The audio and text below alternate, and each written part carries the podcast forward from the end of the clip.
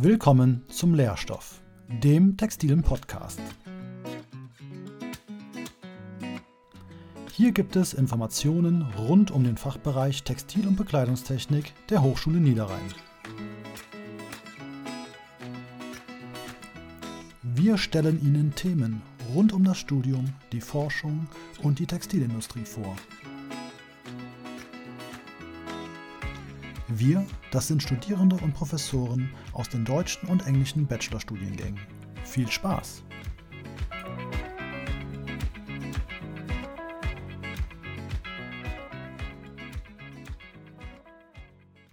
Hey everyone! If you are thinking of doing an exchange semester or need inspiration where to go, you should listen to this podcast. I will talk to a fellow student about her experiences of doing an exchange semester during her bachelor's degree. But before we start talking, I would like to shortly introduce myself. My name is Alina and I study Textile Produkte at the Hochschule Niederrhein. As I already told you, I'm not alone here since I have a guest. She did an exchange semester and I will ask her some questions. But maybe first, Clara, can you quickly introduce yourself?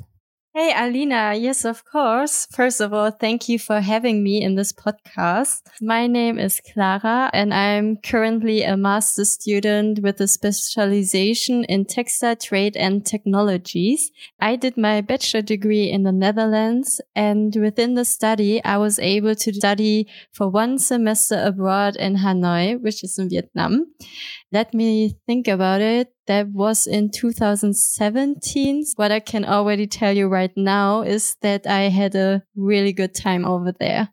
So you went quite far away to a very different culture, which is super interesting. Can you explain why you decided to do an exchange semester abroad and why you choose Vietnam? Yeah, sure. For me personally, it was clear from the beginning that I would like to do an exchange semester. It is a perfect opportunity to get out of your comfort zone.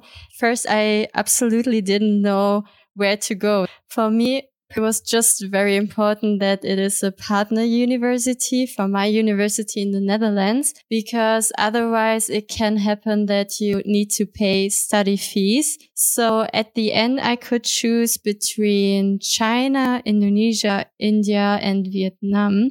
I made a pro and con list. Uh, Hanoi had the most advantages for me. So I applied to the university over there. So you needed to apply to do the exchange semester in Vietnam. When did you start it and what do you need to hand in? I guess there are some organizational steps which needed to be done before. Yeah, definitely. At my university, I was able to do the exchange semester earliest at the third year, which is, I think, the fifth semester in the German university system.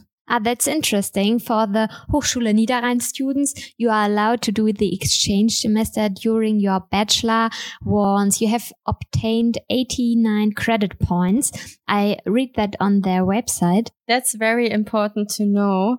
The next step was for me to just apply for it. I think I started to apply around six months prior. First, I got in contact to the international office at my university. They gave me many, many papers and I needed to fill them all out. And I also needed to write a CV and a motivation letter for the university in Vietnam. After more or less two weeks, I got accepted. And I was also in contact with one professor from my university in the Netherlands. And she took care of me and was in charge of the whole process. So if I had questions, she was the person I was in contact with. And at the end of the exchange semester, I also needed to write a report about this time. I didn't get a grade, but I received the credit points for this semester.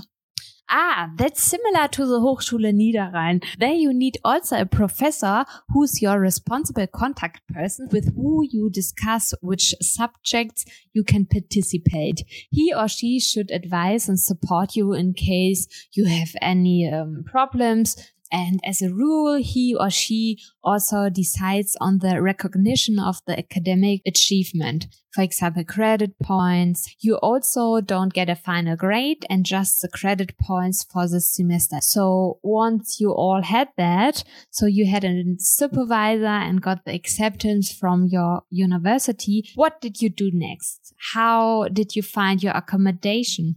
Oh, the accommodation, I was very lucky because the partner university, they organized everything for us. But a small tip for the students who need to find a place by their own. I can recommend you to have a look on Facebook groups because often there are also groups for students and there you can find many flats or rooms and there you can get in contact to the landlords. I'm quite sure that you can find something over there. That's a really good tip for the Facebook group. And did you have to apply for the visa? Yes, of course. I needed to apply for a visa. I also applied for the visa when I was still in Germany. Therefore, I had to send my passport to the Vietnamese embassy to Berlin. They put like a sticker into my passport and send it back to me. That was quite fast, like seven or 10 days. And of course, you first need to have a valid passport and this passport also needs to be valid for six more months. I paid like around 60 euros, but you need to check it for the country you want to go. That's good to know. And um, do you get any vaccinations in advance? That's a good topic as well. I needed to check which vaccinations were important for Vietnam.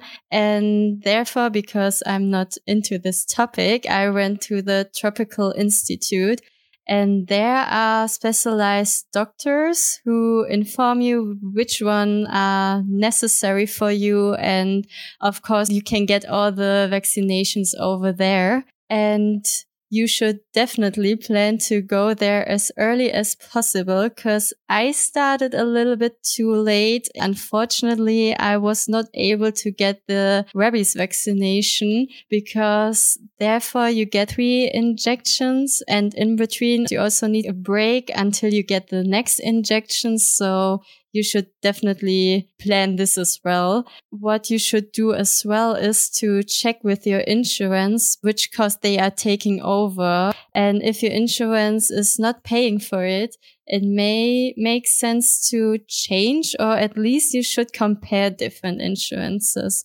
Because in my case, and my insurance is the TK, so the Techniker Krankenkasse, the insurance took over all costs. Yeah, as I said before, check it with the insurance company.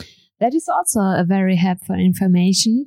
And do you need also a special travel insurance? Yes, a big yes. This is very, very important as well. Just in case something happens to you and you need medical help. For example, in my case, I had some problems with my ear and there I went to the doctor and at the end I paid around 300 euros and I was only for a few minutes at the doctor. I luckily got everything back from my insurance in Germany. Good health insurances start, I think, more or less like around one euro per day. But the prices depend, of course, of the provider and also the duration of your stay and the kind of trip you are planning. And of course, also of your age.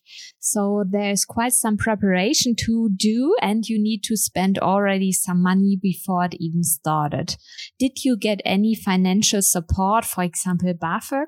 I thought I would not be allowed to get any BAföG because I don't even get BAföG during my studies here. So I did not apply for it. However, when I came back, I was told that I should send an application to the BAföG office because for the foreign BAföG, different income limits are valid. A friend of mine, for example, tried to get BAföG in Germany and her application was rejected because yeah, her parents earned too much money and she applied for foreign BAföG and her application was successful. At the end, she got foreign BAföG during the whole semester abroad. And yeah, what I actually wanted to say is even if you don't get BAföG in Germany, you should definitely just apply for the foreign BAföG because it's worth a try. And of course, to the students who want to stay in Europe, you should also have a look to the Erasmus support and you should apply for this as well. That's interesting. Okay, I think we have talked about quite some organizational aspects. Can you tell us a bit about Vietnam? How was your life there and how was the university? Yeah, sure. So I think the first thing which pops up in my head when I think back to Vietnam is that it's so, so hot over there. The humidity was very high and I have never ever experienced something like that. And the accommodation we stayed was really nice. We were living in a house with a Vietnamese couple. I think they were around 50. So actually like the age from my parents and the communication was not always that easy, but somehow with the help with signatures and gestures and of course Google Translate, we made it to understand each other. Mm, and yeah, talking about the university itself. So my main subjects were marketing and economics. And there we also had some group works where we were put together with Vietnamese students. That was really nice because we were not only in this international students bubble. The students at the beginning, everyone was a little bit shy, but they are very friendly and helpful. I only had like classes for three hours per day. And we also did many trips at the weekend. You can definitely combine studying and exploring the country. And the food was also very delicious. But yeah, at some point I did miss the German food as well. So, uh, not everything was perfect. Did you make some negative experiences as well? Yeah, there, of course, there are some negative points as well, but they are just tiny points. For example, what I did not expect was that there is so, so much smog and traffic. It was always very loud and I've had seen the sun only a few times in Hanoi, which led to having quite often headache. and of course, don't drink water from the tap because one time I got very sick because I don't know, maybe I ate something wrong or I drank something wrong, but it was really not a nice experience. And what also pops up in my mind is that the neighbors of where I stayed had chickens on the balcony in the middle of the big city and they were always so, so loud. up every day at around four o'clock because of them. That sounds really crazy. Another negative point is that some places were not so clean. Like it's not always comparable with here. So that was also not that nice. And when I think back about the subjects I had at the university, and to be honest, yeah, I did not learn that much when it comes to gaining new theoretical knowledge, but I was able to visit many fiber and garment producers, which was also very interesting. And I learned there a lot.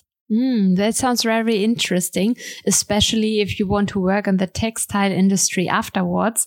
So, can you conclude what you learned the most? Yeah. So, first of all, I was able to meet so many people and also so many local people. So I got to know the people and the land and the culture very, very close. Such impressions are usually not gained during, for example, a vacation stay. And this experience is especially for us in the textile segment, very important since many companies are based abroad, especially in Asia. And even though there were some challenging times, for example, with the communication and misunderstandings, and of course also being a little bit homesick, the advantages are way bigger than the few negative points.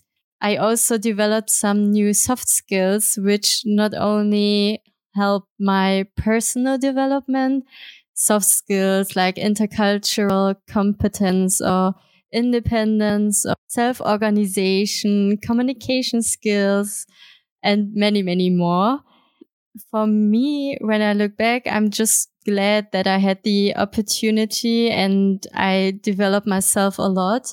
Yeah, just by the way, because talking about employers, it's a big plus to have it on the CV because during the interviews I had in the last years, the employers were always very interested and asked me many questions about this time over there. It sounds at this time has given you a lot professionally and personally. Yeah, Clara, I really enjoyed the interview with you. Thank you for all the insights. I could ask you so many more questions, but our podcast has to come to an end. Yeah, thank you for having me. I enjoyed it as well. So, you guys out there, if you are interested in doing an exchange semester or if you have any further questions regarding this topic, you can contact the semester abroad tutor of our department 07. You can uh, find the email address on the website of the Hochschule Niederrhein.